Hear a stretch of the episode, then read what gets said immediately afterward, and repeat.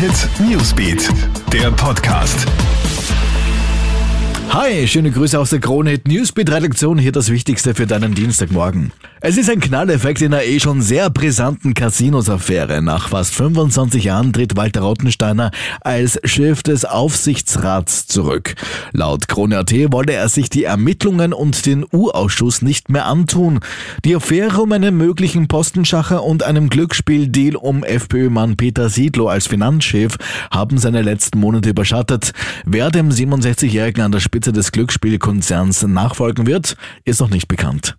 In Graz steht heute ein hochrangiges Mitglied der bekannten Staatsverweigerer Staatenbund Österreich vor Gericht.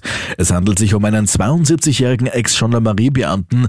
Der Angeklagte soll während der U-Haft versucht haben, zwei Mithäftlinge zu einer Geiselnahme zu überreden. Konkret hätten sie für ihn ein Buttermesser zur Tatwaffe umkonstruieren und so ein oder zwei Justizwachebeamte überwältigen sollen, so die Anklage.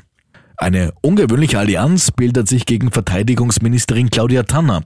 Wegen der Einsparungspläne des Bundesheers haben sich gestern die beiden Ex-Verteidigungsminister Hans-Peter Doskozil von der SPÖ und Mario Kunasek von der FPÖ gemeinsam mit Ex-Generalstabschef Edmund Entacher zusammengetan, um scharf gegen Tanner zu schießen.